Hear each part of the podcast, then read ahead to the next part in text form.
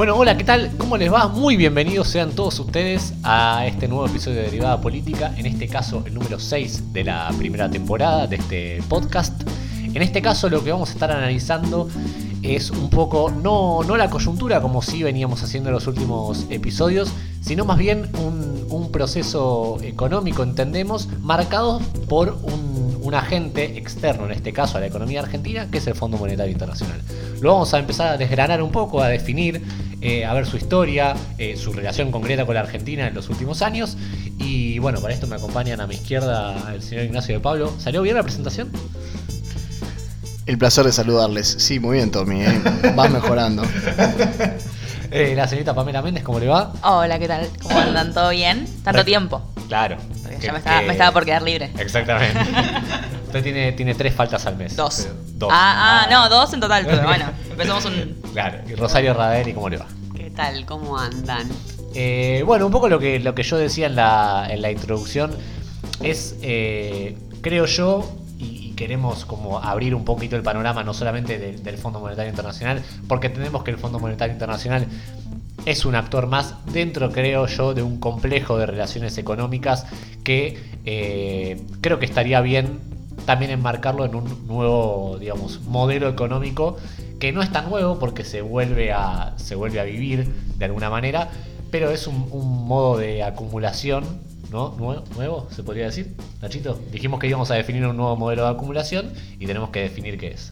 Bueno, en realidad lo de modelo de acumulación, es modo de acumulación, Sí. eh, no tiene tanta relación directa con lo que es el FMI. Eh, ya venía de antes del FMI, que es eh, a qué sectores se beneficia uno cuando gobierna. En este caso, eh, durante este mandato se benefició mucho más al sector financiero y al agro que a los sectores de la industria nacional. Pero lo que es importante destacar, y aunque parezca una boludez, es que el FMI, más allá de que haya cambio de gobierno, vamos a tener que seguir teniendo relaciones con ellos, por lo cual es importante analizar un poco su historia y las perspectivas que tenemos para lidiar con, con todo eso, ¿no? Concretamente creo que, que se trata de eso, ¿no? Eh, el cambio, ¿no? De, de beneficiados. Toda economía tiene sus beneficiados y sus eh, desaventajados de alguna manera, sus perjudicados. Y que, y que, bueno, creemos que, y ustedes chicas también eh, pueden opinar en, en este, en este inicio del programa. Eh, pero bueno. Gracias por darnos tu aprobación para opinar. pero digo, ¿cómo, ¿cómo podemos coincidir en que hay claros eh, perjudicados en este nuevo modelo económico? Bueno, sí, por supuesto. O sea, sabemos que, eh, digamos, las pymes no la están pasando muy bien con, con el modelo macrista, pero además de eso, metiendo al FMI en la conversación, lo que se puede decir es que hay una clara línea del FMI respecto de lo que hay que hacer en las distintas economías Sí. y las recetas que el FMI lleva adelante Sí. o que en realidad, digamos, extiende a los países que entran en conversaciones con el organismo, eh, tienen, digamos, una, una clara tendencia política económica, Sí, ¿no? totalmente, totalmente. Sí. Es que hay una sistematicidad dentro de las recetas del FMI Totalmente. y si les parece podríamos empezar a hablar un poco Sí. de los orígenes del Fondo Monetario Sí. Internacional que surge en el año 1945. oficialmente. Sí, Claro, posguerra. Posguerra, en un contexto donde Sí. surgen muchos organismos internacionales, justamente en esto de tratar de reorganizar, digamos, el mundo, la situación internacional, después de la Segunda Guerra Mundial. Eh, Eh, pero bueno, antes, antes de, me parece, saltar de lleno a lo que es el Fondo Monetario Internacional, me parece que hay que, hay que ir un poquito más de lo, de lo general a lo particular, diciendo que el Fondo Monetario Internacional en, este, en esta clase de países como Argentina, y por eso me parece que, que está bueno el podcast en ese sentido, creo que lo que, lo que se define por hacer es beneficiar no solamente a una, a una clase económica que es más bien, eh, digamos, eh, ligada a los negocios especulativos, sino que básicamente la economía se empieza a regir de esa manera. Entonces, eh, si te parece, Pame, arranquemos de esta manera a un poquito la historia del FMI como institución y un poquito también la relación argentina con, con este ente financiero mundial. Vale, bueno, si te parece, empezamos con Argentina. Argentina inicia sus relaciones con el FMI en el año 1958. Ujú. Y acá hay algo muy interesante eh, que me parece que habría que recalcar, es que, bueno, se habló del primer acuerdo, fue un préstamo de 75 millones de dólares Sí. en el gobierno de Frondizi. porque querían estabilizar el problema cambiario y frenar la inflación. Sí. Algo tal vez muy similar también. 75 al- millones nada más. 75 millones nada más. Eh, pero, pero vale la pena, digamos, como eh, las similitudes, las similitudes, ¿no? Claro. Marcar un poco, siempre más o menos es siempre el mismo problema. Sí, sí, sí, Estamos hablando de problemas generalmente ligados a la cuestión monetaria, como sí. es la inflación, que la inflación para mucha gente ortodoxa Sí, es un fenómeno claro, monetario, claro. y también cuestiones más ligados al mercado cambiario Sí, y financiero. Sí. Y dentro de las cláusulas, había como una especie de cláusulas secretas en ese acuerdo. Bueno, tenían, eh, la receta era, escuchen que también son muy similares a las actuales, un ajuste estructural, un descenso del 15% del empleo público, eh, y esto lo cual implicaba echar trabajadores. Sí. O sea, cualquier similitud con, Sí. con la actualidad no es coincidencia. Freno de obras públicas, privatización de empresas estatales, reducción y venta de frigoríficos estatales, la clausura masiva de eh, ramales ferroviarios, había restricciones de otorgamientos de créditos, eh, todo muy, muy similar a lo que sucede ahora. Y al final se concretó la venta de 40 empresas estatales. Y esto también me parece como muy interesante porque estamos hablando del año 1958, año en el que todavía este modelo que hablábamos recién de acumulación financiera no estaba desarrollado completamente. Pero como de a poco con la intromisión de estos organismos financieros en el país, eh, con, con sus ajustes, con sus recetas, con sus directivas hacia las políticas nacionales, Va se va gestando también y va permeando eh, un modelo que se va a desarrollar, eh, bueno, primero con la dictadura militar y después a profundizarse con los modelos neoliberales de los 90 y la actualidad. Exactamente. Eh, creo que como prestamista de última instancia, digamos, me parece que está bien definirlo así, porque el Fondo Monetario es un prestamista Claro. de última instancia. Si uno agota sus, eh, sus recursos o las maneras que tiene un Estado eh, soberano Sí. de solucionar estos temas de eh, financieros, cambiarios, inflacionarios, eh, pero de alguna manera lo que hace el Fondo Monetario es redefinir tu economía. Te dice, Claro. mira, vamos por acá, no, Sí. no vayamos por allá. Y es la condición del préstamo de la guita, digamos. Sí. Pero además, ahí quería recordar que la conferencia de prensa que da Macri cuando anuncia que íbamos a tener conversaciones con el FMI, lo declara como eso, como bueno, esto fue. O sea, no había otra, es lo último que podíamos hacer Sí. porque el mundo nos dejó de prestar dinero. Sí. O sea, en el medio faltaba la explicación que básicamente dejó de prestar dinero porque era meter plata en un pozo ciego, digamos. Exactamente. Sí, la particularidad del FMI es que te, te exige determinadas reformas a tu economía para, por ejemplo, no sé, nosotros que tenemos que renegociar necesariamente la deuda porque es impagable, porque tenemos vencimientos que son inafrontables, te dice, bueno, yo te puedo renegociar la deuda, pero tenés que hacer una reforma laboral o tenés Claro. que hacer determinadas reformas eh, específicas en tu economía para que yo pueda darte más plazos para pagar. Que es una de las cosas que no logra hacer Macri, Sí. por lo menos hasta ahora. No sabemos qué va a pasar de acá a diciembre. Lo que subyace me parece es que el Fondo Monetario, como prestamista de última instancia, eh, vale también aclarar que al fondo no le interesa demasiado que vos le devuelvas el dinero, sino que... Claro, que apliques las medidas económicas y políticas que ellos te sugieren. Exactamente. Eh, antes de meternos de lleno con el, con el gobierno de Macri particularmente, sigamos revisando un poquito la historia de- del país con el fondo. Sí, esto que vos decís, Tommy, es interesante porque se- se discutió mucho este tema cuando fue el préstamo del fondo, que se dijo, bueno, pero el fondo te presta tasas bajas.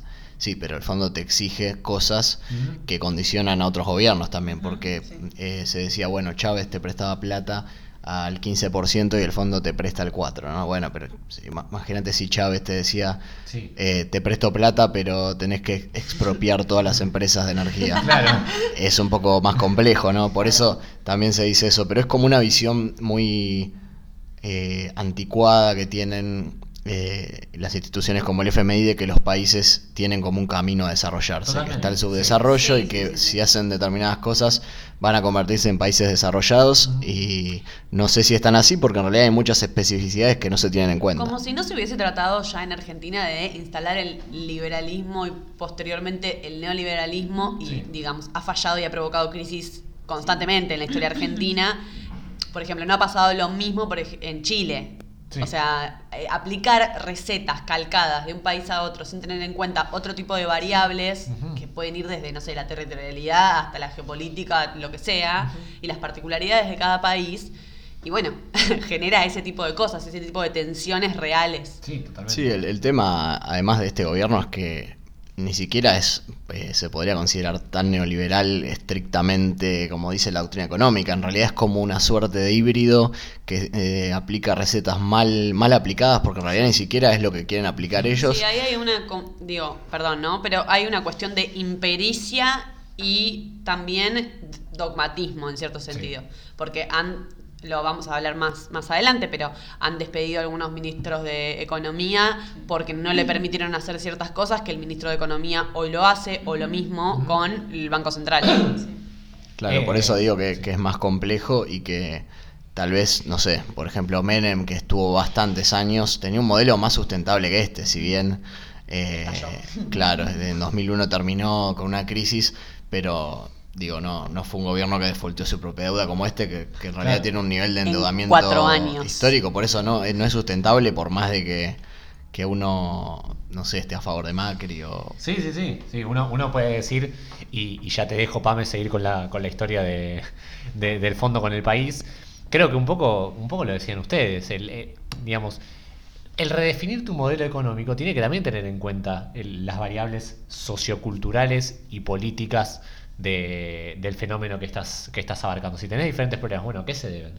Y, y que creo que la, la- la ortodoxia, que es lo que prima en definitiva en el, en el Fondo Monetario Internacional, porque, digamos, el, ni, el, ni el más optimista del mundo o podría decir, no, el Fondo Monetario no es, no es neoliberal o no es una herramienta de, de liberalización económica. Sí lo es, de hecho, aplica recetas ortodoxas como la restricción, la restricción de, de la emisión de moneda y digamos... En la página web habla, lo veníamos hablando antes de comenzar a grabar, eh, que se, se dice claramente ajuste, digamos, Claro.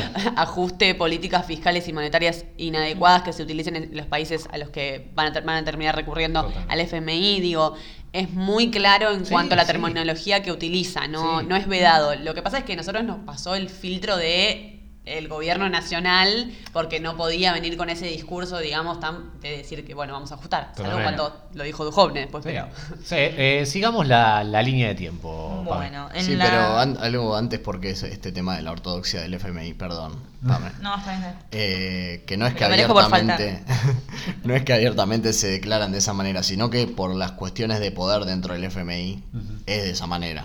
Digo que, que no es que el FMI se declara ortodoxa de, de Sí, ideología ortodoxo. económica Sí. ortodoxa, sino que por las relaciones de poder dentro del FMI eh, Estados Unidos tiene una cuota de decisión importante, Claro. digamos que es el que manda entre comillas Sí, en sí, el, el, FMI. que, el que pone la línea política. Claro, y después todos sí, países, sí, sí. porque es depende tu PBI, eh, tu, tu poder dentro del FMI. Claro. O sea, El cuanto más, economía. claro, Sí. cuanto vos más produzcas, más poder tenés. Entonces, obviamente, los países más desarrollados tienen una alta cuota de poder ahí adentro y eh, bregan por ese, ese tipo de medidas. Sí, la correlación de fuerzas, digamos, para sintetizarlo. Post Frondizi, Pame, entonces nos vamos a. Eh, la dictadura militar argentina. Perfecto. ¿Qué Martínez de Oz. Claro, Martínez de Oz era el Que bueno, hay muchísima más relación, me parece, y que, que- que- que es normal que se la haga, de el gradualismo, palabra que vamos a desarrollar dentro de unos minutos, de Martínez de Oz eh, con, por ahí, este gobierno de hoy en día. Claro, sí, sí. Eh, con la dictadura la relación del FMI fue eh, buena, digamos, también. Eh, vamos a también aclarar un poco que con la dictadura empieza de lleno el modelo de valoriza- valorización financiera, ¿no? Esto de la especulación financiera. Hay que entender, digamos, el contexto económico y político mundial. Mundial, claro. Post crisis del petróleo. Sí, sí. Empieza a crecer esta cosa de enriquecerse a cuesta de un modelo, especulativo que había ya craqueado en, eh, en la crisis del 30. Ujú. Pero esto vuelve de manera más digital, si se puede decir, porque hay nuevas herramientas, hay, Sí, hay sí. más virtualización de las cosas. Sí, más acabado, digamos. Exactamente. En Argentina el fondo presta eh, 45 mil millones de dólares Sí. eh, y además también eh, en, en nuestro país había bajas tasas de interés. Entonces Sí. eso implicaba que vengan capitales extranjeros y empiecen a, Sí. a especular financieramente. Los y- capitales golondrina, digamos. Claro, sí, sí. Y empieza esto de la bicicleta financiera. Sí, la sí, famosa sí, sí. bicicleta financiera. Que es la bicicleta financiera para, para por ahí el, el, el despavorido o el que, el que viene de afuera y dice, bueno, ¿qué. ¿de qué están hablando? Bueno, un poco la bicicleta financiera es hacer negocios a, cuest- a cuesta de un poco invertir especulativamente acá con un dólar por ahí a determinado Sí. valor, yo invierto acá, el dólar empieza a subir y con esa ganancia que yo Claro. hago, porque yo invierto en dólares acá, me la llevo y es, digamos, el, el cuento de nunca acabar. Claro. Concretamente es como ir al casino pero sabiendo que vas a ganar. Básicamente. Tal cual. Sí, totalmente, En totalmente. el 76 el FMI desembolsa eh, también créditos con facilidades extendidas, o sea que estaba como más bueno el FMI con nosotros. con nosotros no, con los militares. Eh, en 1976 desembolsa 300 millones y en 1977 extiende un poquito más el préstamo a 185 millones de dólares. Perfecto, perfecto. Sí, digamos, y, y un poco la, la dictadura, bueno, con Martínez de Oz eh, termina, termina un poco en esto, ¿no? O sea, Sí. Más allá de que hay, eh, digamos, me parece que el conflicto social iba por otro lado, Sí, sí, la sí, dictadura empieza a caer, digamos, por, por cuestiones más sociales, si se puede decir, y políticas, pero de todas maneras hablamos de hiperinflación Sí, sí. tremenda en el gobierno de Es Bueno, de empieza a ser, empieza, empieza a ser, eh, la, la inflación empieza a ser un tema de gobierno. Sí, totalmente, totalmente. Y una política económica. Claro, en- es que la dictadura viene, o sea, a eliminar, digamos, el enemigo político, pero porque no podía poner de otra forma este modelo económico. O sea, vos con una sociedad tan movilizada y partidos revolucionarios tan grandes y con, y- y con armas, o sea, con Sí. movimiento armado, vos no podés aplicar la política que aplicaron, que no es solamente un desembolso del FMI, No. sino la liberalización total de la economía, la liberación de la actividad bancaria, eh, la apertura irrestricta de importaciones, la caída de la industria nacional, o sea, eso vos con Montoneros, ERP y todos los demás partidos que, que apuntaban, No hacer. Claro. claro, que apuntaban a un modelo de país socialista, eh, es imposible. Y, a- Entonces, y otra cosa, digamos, eh, ¿por qué hay una dictadura? Y porque la derecha no tiene un, por- un partido político de masas también. sí, sí, sí. Digamos, en Argentina sucede eso, las distintas dictaduras son un reflejo de la incapacidad que tiene la derecha en Argentina para tener un partido político que los represente hasta cambiemos. Claro. Exacto, Y la, y pero la lo que- legitimidad de, perdón, y la legitimidad también eh, de, la, de la institución militar y que eh, Argentina venía de dictadura en dictadura cada Sí. años, o sea, no Sí. es que bueno, un día fue un golpe, era el sexto. Con la dictadura militar se, se marca una ruptura en todo lo que es eh, proyecto económico, en- proyectos, modelos económicos en Argentina, porque bueno, empieza todo este tema de lo financiero fuerte, Sí. que es concretamente, además por el contexto, porque en un contexto de trabajadores movilizados y demás, se echa un montón de gente y se empieza a hacer plata sin trabajadores, que es justamente lo que quería cierto sector del empresariado, especulando. Eh, la dictadura facilitaba esto y por eso, además, el modelo este de la bicicleta necesita que vos te endeudes. Porque si vos no podés pagarle a los que vienen a especular, entonces ahí se ve un aumento fuerte de Sí, la deuda porque no externa. tenés la maquinita de crear billetes, digamos. La- el único Sí. que puede crear dólares es Estados Unidos. Sí. Entonces, por eso básicamente te endeudas, porque está todo el tiempo ¿de dónde saliendo divisas. Que- Claro, salvo que liquide el, ba- el campo, digamos, Sí. que no es Sí. el más colaborativo de todos. Como empieza a suceder Sí. eso. Sí, un poco lo que, lo que, y para terminar con, el- con este punto de la, de la dictadura, yo quería remarcar dos cosas puntuales.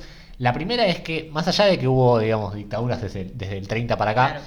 en el país, más allá de todo, las dictaduras en el país, hasta llegar a la- hasta el último proceso de reorganización nacional, eh, se consideraron o se caracterizaron en, en- en gran medida por ser igual, de todas maneras, procesos económicos Claro. industrialistas. Porque iban en consonancia también con otro mundo. Claro, de hecho- donde estaba apuntado el capitalismo hacia la producción. Sí, Esta de- viene a romper, digamos, el paradigma porque ya había cambiado el paradigma mundial de economía también. Sí, y mismo. creo que, por ejemplo, hay una palabra que lo define muy bien, que es el desarrollismo de. Frondizi, digamos, en la época de los 50, post, post primer peronismo y demás, eh, se empieza a dar este modelo de economía. Lo que pasa que también, bueno, el proceso, el proceso, digamos, viene, y esto es el segundo punto que quería marcar, viene un poco a poner orden, o sea, y, y vamos a, a encontrar un poco de, de similitudes en todo este, en toda esta cuestión que no solamente el FMI pone orden, sino que también viene, al- viene un proceso económico y político propio del país a decir, no, bueno, basta, acá a- hasta acá llegó la fiesta, ¿no? Un poco. Y es lo que, lo que en definitiva me parece que, que termina pasando con el gobierno de Mauricio Macri. Esto era un lío hasta 2015 y de repente nosotros tuvimos que venir a poner No, orden. de pagar la fiesta. Es, es un poco como la neoliberalización de la economía o, o estos procesos de nuevo capitalismo que siempre se termina reinventando porque es un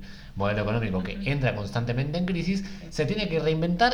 ¿Cómo lo hace? Bueno, tu economía era un lío, o sea, vos tenías mucho gasto público y uno puede llegar a decir también, si el gasto público es alto, digamos, ¿por qué es malo? No, sí, genera inflación, pero si vos estás bien y te alcanza Bueno, como el debate del déficit, o sea, como bueno. el def- la cuestión del déficit cero como Sí. una, una meta irrealizable en realidad, Sí. porque hay economías que no tienen, o sea, que tienen déficit Sí. y están Funcionan. funcionan, claro. Funcionan igual. Bueno, claro, y lo, ya- lo que pasa es que el FMI te exige, eh, tiene como una visión ahí muy centrada en el déficit y muchas veces tiene consecuencias eh, indeseables cuando vos eh, recortás y ajustás a cero, digamos, porque Claro. por ejemplo estás ajustando en salud y eso es algo que puede eh, afectar a los sectores más vulnerables. Bueno, no Claro. puede, los afecta. Claro, directamente. repercute en la vida directamente. Bueno, nos vamos, a, nos vamos a los 90, ¿no? ¿Después o al dos- a los el 2000? 2000. Vamos al 2000. Perfecto. Ahora que estábamos hablando del déficit, bueno, Sí. en el 2000 eh, se aprueba el blindaje. El FMI nos vuelve a prestar Sí. plata ya con el gobierno de, de la Rúa.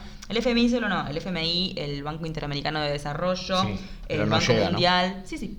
No, pero Eh, cuando la Rúa hay un préstamo que nunca llegó Bueno, pero Bueno, este claro, sí. no, pero el blindaje es... y ahí cayó. Lo que un poco hay que, hay que, hay que hacer un paréntesis es que por ahí desde el 83 para hasta el 2000 hay una relación más fluida también con el fondo pues, en términos de que hay que re- Sí, repagar y esa aparte deuda. también, no solo con el fondo, sino con otros organismos internacionales. Por eso ir a renegociar la deuda después Totalmente. es complicado, porque vos no hablas solamente con el fondo o con la persona que esté adelante del fondo, sino con un montón de organismos y también de sectores privados. El gobierno de España también nos prestó plata y eh, diferentes bancos privados. Eh, se alcanzó eh, a, a acordar un préstamo de 40 mil millones de dólares y para otorgarlo el FMI otra vez impuso sus recetas, eh, que es justamente esto que hablábamos recién, el congelamiento del gasto público y eh, la reducción del déficit fiscal. Y además una reforma provisional que no, no Que se no- no se aprobó, llevó a cabo, era sí. que eh, elevar la edad de jubilación de las mujeres a 65 años. Claro. Eso no se aprobó. Bueno, eso se está hablando ahora también, digo, Claro, es sí, una bueno. histórica que Sí, vienen tratando de meter y que no se puede. Sí, me parece un poco también. eh, Es esto, lo, lo marca muy bien Pame, ¿no? Es como no solamente la receta clásica, que es algo que ya vimos, sino que también es ¿por qué lo hacemos, no? Ujú. Las AFJP, digamos, Claro. es la privatización del sistema Sí, jubilatorio. sí, sí, sí. Bueno, ¿por qué se hace? Y bueno, porque tengo que hacer caja de ahí, en Claro. definitiva. O, o tengo que cortar ese presupuesto, que es lo primero al cual echan mano los gobiernos, históricamente Sí, también. sí, sí. Esta plata que nos presta el FMI alcanza nada más hasta marzo de 2001. Claro. Por eso después se arma también Sí. toda la, eso y sumado un montón de otros Bueno, factores, ¿no? diciembre- Pero se arma toda la tenemos- debacle porque la plata esta alcanza solamente para el 2001 para pagar estos bonos de deuda Claro. y después estalla todo. Sí, lo que, lo que me parece que, que es necesario en este momento definir es por qué los gobiernos piden plata al FMI, ¿no? Me parece que es algo que, en definitiva, y como lo dijimos eh, antes, es un prestamista de última instancia en casos de no poder afrontar eh, intereses de deuda o Claro. compromisos que tiene de deuda el país. Sí. Pero en definitiva lo que, lo que nosotros entendemos, y, en- y un poco lo, lo vemos graficado acá, es que se imponen procesos económicos de los cuales los gobiernos no se pueden, por lo menos en países como Argentina, que no tiene un sistema especulativo tan desarrollado o acorde a sus necesidades, que, por ejemplo, lo, lo vemos un caso hoy muy, muy concretamente, cuando te dicen, che, mirá, vinieron a invertir desde afuera y se fueron, ¿no? La famosa fuga de capitales. ¿Qué es? Que alguien que no tiene barreras para invertir en el país viene, compra bonos de deuda o, digamos, se mete en el mercado cambiario argentino con menor o mayor cantidad de dinero, viene, compra la, la cantidad de dinero que tiene que comprar o que quiere comprar y te arma un despiole bárbaro si lo, si lo, si se va. Porque, entre otras cosas, los gobiernos y el precio del dólar y las cosas un poco se rigen por los dólares que tenés vos en tu economía. Claro. Tu, tu dólar vale 40 porque tu economía dice que vos tenés, no sé, 50 mil millones de dólares dando vueltas. Ahora, si vos de repente viene JP Morgan y te viene de esos, de esos 50 mil millones, el JP Morgan tiene, que es una empresa, digamos, que se dedica a esto, tiene de esos 50 mil millones 15 mil millones y te lo saca un día para el otro, es lógico que el dólar Claro. se dispare. Sí, sí. Entonces el gobierno que tiene que salir a hacer, tiene que volver a poner plata en esa, claro. en esa economía y en la gran mayoría de los casos no puede porque no los tiene tan a mano. Claro, concretamente es, eh, digamos, inversores que vienen a traerte dólares que Sí. a vos te sirven, por ejemplo, para salir del cepo. Entonces vienen y hacen un negocio, pero sin producir nada en el país. Y eso vos lo tenés que financiar de alguna manera, por ejemplo, tomando deuda. Y eso en algún punto lo termina pagando el común de la sociedad Sí. que nunca hizo ese negocio en realidad. Hay una cuestión importante a recalcar respecto de la fuga, Sí. es que Néstor eh, Kirchner y Lavagna tenían una especie de digamos, de barrera para Sí. que no existiera esto de los capitales Sí. golondrina, que era cuando, se, cuando venía una inversión, in- in- una inversión financiera, se le obligaba a mantener un 30% inmovilizado durante un año en una cuenta no remunerada. Esto era el encaje cambiario. Claro. Y solo se volvían a vender dólares nuevamente al cabo de un año. Cuando llega Macri, Sí, y su ministro, su primer ministro de Economía en ese momento, Guy. Pratt Guy, sí. Eliminó esto, entonces redujo el plazo mínimo de permanencia a 120 días. Claro, digamos, eh, Claro. es un poco esto, es- te saco la barrera de, de que vos podés venir a comprar Sí. cuántos dólares eh, puedas y quieras. El problema es que también un poco se explica, digamos, el, el- el despiole que se arma debido a esto, porque también tenés muchos sectores de la economía dolarizados. Y no estoy hablando solamente de importación y exportación. No, las sino tarifas. tarifas dolarizadas, inmuebles dolarizados, Claro. que también digo, es algo que Sí. se su- sube y baja y es... y Sí, es necesitas desorden. dólares para todo, básicamente. Exactamente. Sí. Claro, y exactamente. cuando tenés una restricción, ¿qué haces? Y bueno, o tomás deuda o haces esto y tomás deuda. Por eso es tan liviano, digamos, esta restricción que pusieron sobre la cantidad de dólares que se puede comprar, Sí. el, el cepo, comillas, que se puso ahora, es tan liviano porque en realidad no está atacando la, la sangría real. Totalmente. Solamente está poniendo una restricción encima de la clase media, que, Sí. Bueno, bueno, pasó, pasó la cantidad de gente que fue a buscar los dólares a los bancos. que- Un poco, si quieren, ya acercándonos a la recta final del programa, definamos un poco lo que es este nuevo modelo económico que, como dije por ahí anteriormente, no es tan nuevo porque ya lo vimos en diferentes ocasiones históricas. Eh, si puedo empezar a, digamos, a introducir el comentario, hablamos de, como ya lo dijimos bien, un eh, modelo económico ligado y sustentado por la inversión especulativa en, bueno, en esta clase de países. ¿Cuál es la, la principal, digamos, arma o el principal, la principal sangría, como decíamos bien, es un poco que esa inversión especulativa no se traduce en inversión productiva. Ergo, digamos, hablando mal y pronto, no se genera trabajo a raíz Claro. de. Y una de las cosas que, que, por ejemplo, tenía el gobierno de Néstor era que eh, un poco necesitabas vos tener una inversión productiva para tener una inversión especulativa. Vos- Sí, si bien Claro. los sectores financieros también tuvieron bastantes ganancias, pero menores a lo que era hoy, no eran el sector más... eh, Más beneficiado. Exactamente. Sí, si vos, digamos, uno puede decir, bueno, apuesto a la, a la inversión especulativa o a un modelo económico basado en la especulación financiera, bueno, hay que ver cuáles son los beneficiados y cuáles son los, los perjudicados. Ahí hay una cuestión que habría que, que poner de manifiesto que es, en realidad el problema con el Fondo Monetario Internacional es que el diagnóstico es malo. Sí, El diagnóstico por el cual llevan a las economías de países eh, mal llamados no desarrollados o lo que sea, El viaje de desarrollo. en vía de desarrollo, es que básicamente eh, es, es, eh, es, de corto alcance el... se me fue la palabra. el, el- sí, el, el- el El diagnóstico. diagnóstico que hacen. Sí, Entonces, a partir de ahí, cuando tenés mal el diagnóstico, bueno, pasaron cosas, Sí. pero aparte esta cuestión que venimos, que venimos marcando, que eh, esta cuestión de que calcar eh, las, Sí, la- claro. las Sí, las reglas de juego sí. y otra cosa que se habló mucho en este último tiempo es que primero el FMI está en vías de transición porque Lagarde no será más su Ujú. directora ejecutiva principal, ahora está David Lipton y hay varios nombres dando vueltas, sobre todo estábamos hablando de eh, Cristalina. Cristalina, de Cristalina, Cristalina con K. Em, o sea, está en un periodo de transición Sí. complicado. Además, el que hablaba con el Fondo Monetario Internacional era el ministro de Hacienda Dujovne con eh, Christine Lagarde. Ya no está en ninguno de los dos, digamos. Eh, hay un montón de fluctuaciones Sí. dependientes que, que vienen de la economía externa, que es la guerra entre Estados Unidos y China. Eh, hay como un montón de situaciones que no, que no están pudiendo como sostener. sí. No solo eso, a ver, Argentina tiene el préstamo, tiene el 61% de toda la deuda que prestó el FMI. O sea, Bueno. no solo eso, o sea, en sí, eh, me parece que hay un poco de bronca en el directorio. Eh, Argentina, voy a tirar un datazo de color, pero importante. En 1890 fundió a la Baring Brothers, Bien. que era el mayor prestador de, de ese entonces, lo tuvo que salvar la banca Lo inglesa. hicimos, lo hicimos. filtro en el sistema de Así que, ¿quién te dice que no fundamos el. FMI, eh? Ya tenemos experiencia. ¿no? Claro. Así que. Y otra cosa para marcar ahí es cómo fueron cambiando las reglas del juego, porque se supone que eh, digamos, en su carta constitutiva, el Fondo Monetario no financia fuga en los países a los que ayuda. Y acá, Ayuda. ah, bueno, sí, ayuda. Se puede decir. Y acá, 8 de cada 10 dólares que entraron en Argentina después del acuerdo con el Fondo Monetario Internacional se han fugado. Entonces, eso hace que eh, esta cuestión de no- bueno, cambiar constantemente las reglas del juego le, le quita legitimidad aparte. Sí, sí. Totalmente.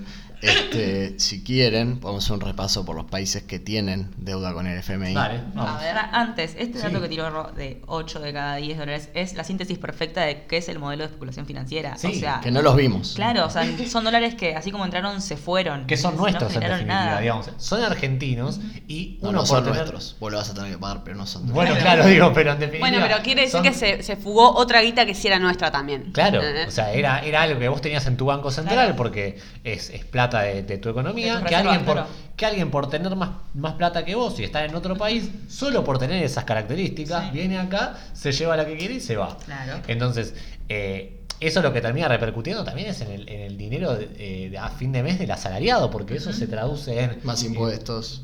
Sí, no solamente Más eso. ajuste, porque claro, tenés todo. que pagar la En deuda que vas a tener. Más inflación, todo, todo. Entonces, eh, Completo. claro, todo, básicamente. completo. Sí, porque la verdad que, digamos, el que hoy no- nadie puede negar, por ejemplo, que hay menos trabajo que, que, digamos, que antes, si se puede decir a nivel 100.000 general. Hay asalariados 100.000 menos hay que 100.000 2015. asalariados, o sea, digo, es... Y ahí hay un problema también, eh, porque se está dando un debate como, se quiere, académico respecto de, bueno, en realidad lo que se hizo mal fue que no fueron shocks. como, Como, como dijo Ann Kruger, claro. que, Ann Kruger, que era la eh, Sí. presidenta o directora, no sé cómo se dice, Eh, del- directora ejecutiva, ejecutiva del FMI en 2003, esto a ella 2004, cuando Néstor fue a renegociar, estaba Ann Kruger, bueno, el otro día salió a hablar y medio como que nos retó, dijo que habíamos sido como Demasiado demasiado, gradualistas. tendríamos que Sí. haber sido con más, más shock. Antes, antes, de también dijo lo mismo. antes de entrar a la lista de países con acuerdos con el Fondo Monetario Internacional, yo coincido con Ro. Hay, hay un debate, digamos, fíjate lo que, lo que termina y lo que sigue primando la, la- la ortodoxia en este, en este tipo de casos, diciendo, no, bueno, mirá lo mal que están, si hubiésemos, qué mal que está la sociedad, si hubiésemos ido más a fondo y más rápido, estaríamos mejor. Claro, No, o sea, si que- hubiesen recortado y te hubiese aumentado más rápido las cosas, como que en un- unos primeros años O sea, te iba a doler, pero hoy estaríamos mejor. ¿Qué tanto más rápido? O sea, es un gobierno que defal- defolteó su propia deuda en cuatro años. No sé qué tanto más Es rápido. que- es que el tema es que- si siquiera llegaron a cuatro todavía. El tema es que además fue un ajuste mal hecho, porque en realidad no solucionaste ningún problema. Sí. O sea, seguís teniendo déficit fiscal, que podemos discutir después eh, Sí, de bueno, cuánto sí. era en el 2015 y demás, pero lo que no estamos viendo, si decimos que en realidad fue porque fuimos gradual- eh, gradualistas y nada más, es que cambiaron un montón de otras cosas. Por ejemplo, se reguló el, si- el sistema financiero y eso te está poniendo en default ahora, porque vos eh, fomentaste eso y de alguna forma lo tuviste que sostener y eso Bueno. no tiene que ver Y en el con el déficit fiscal tan directamente. En Toca en algún punto, pero no es. En el medio de, de eso, lo que hablábamos de las proyecciones del FMI y de los diagnósticos que hacían, o sea, para, para 2019 pronosticaban una evolución del PBI del 1,5% y estamos en menos 1,3%. La Eh, hicieron un poco. La inflación iba a ser del 17%, estamos en 54,4%. O sea, todo, o sea, todo como mal. No eso, sé si... eso que se escuchó fue el país rompiéndose. Bueno, No. esos datos eh, fue, se los sacó un DAB en un estudio que salió hace poco que fue que resonó bastante. Bueno, Nachito, eh, para terminar el programa, Vamos con los poderosos países que tienen préstamos con el FMI. vamos. Todos primer mundo, ¿no? Para, en serio, para- yo quiero plantear la pregunta por si alguien nos quiere contestar esto, pero en serio, alguien de verdad antes de 2015 quería decir, che, tengo ganas de que vayamos al FMI. Porque en serio, mira, Bueno, los Nicolás, países, Nicolás Dujovne en a dos voces con el cartelito. que No, no vayamos al fondo, sí. nadie quiere ir al FMI, tiene una imagen pésima el FMI acá en Argentina por lo menos. Lagarde también. Tiene Christine causas. Lagarde. Sí, además. Bueno, pero pero Macri dijo que nos íbamos enamorar. Claro. Vamos con la lista de los países que tienen préstamos con el Fondo Monetario Internacional. Eh, Ya. Egipto. Egipto es el segundo y tiene 12 mil millones de ¿Quién es el dólares primero, de deuda. Argentina con 57 mil millones, o sea, imagínate la diferencia. Ya dijimos 61% de la deuda, pero ahora vamos a nombrar los países. Irak, Ucrania, Angola, Túnez, Jamaica, Sri Lanka, Costa de Marfil, Jordania, Camerún, Gabón, Bosnia y Herzegovina, Mongolia, Madagascar, Chad, ¿es un país eso? Sí, Chad. Georgia, Barbados, Togo, Moldavia, República Centroafricana, Sierra Leona, Guinea, Níger, Mauritania, Benín, Burkina Faso, Malawi, Afganistán, Guinea-Bissau. Y ahí está toda la lista. Y, y los últimos que mencioné le deben ni siquiera... Uno, mirá, Guinea-Bissau, que es el que menos le debe, le debe 31 millones, o sea... Vuelto. Nada. Chao. Bueno, inviable. Economías inviables. Totalmente. Impresionante. Pero bueno, eh, a los 35 minutos casi de, de podcast eh, le bajamos la persiana a este nuevo episodio. Creo que quedó bastante en claro, eh, digamos, la explicación un poco de lo que estamos viviendo actualmente, no solamente acá en Argentina, sino también en muchos países latinoamericanos, esta cuestión de redefinición de un nuevo modelo económico que no precisamente eh, beneficia al común de la sociedad o a la clase Y media. el FMI venía a acabar con la fiesta. El FMI es la fiesta a las que no nos van a invitar. Totalmente, totalmente. es la, la síntesis. El FMI es malo, pregunta. Bueno, quiero Escuchaste 35 minutos y, y esa es la conclusión. agradecerles a ustedes chicos por, por un nuevo episodio, la verdad que, que- nos gusta hacer mucho esto. Bueno, déjennos sus comentarios en las redes, en arroba derivada política, en Twitter, eh, perdón, en Instagram derivada política, derivada P en Twitter. Nos pueden seguir, comentar eh, y nada, los esperamos allí para más noticias y será hasta la próxima. Nos vemos.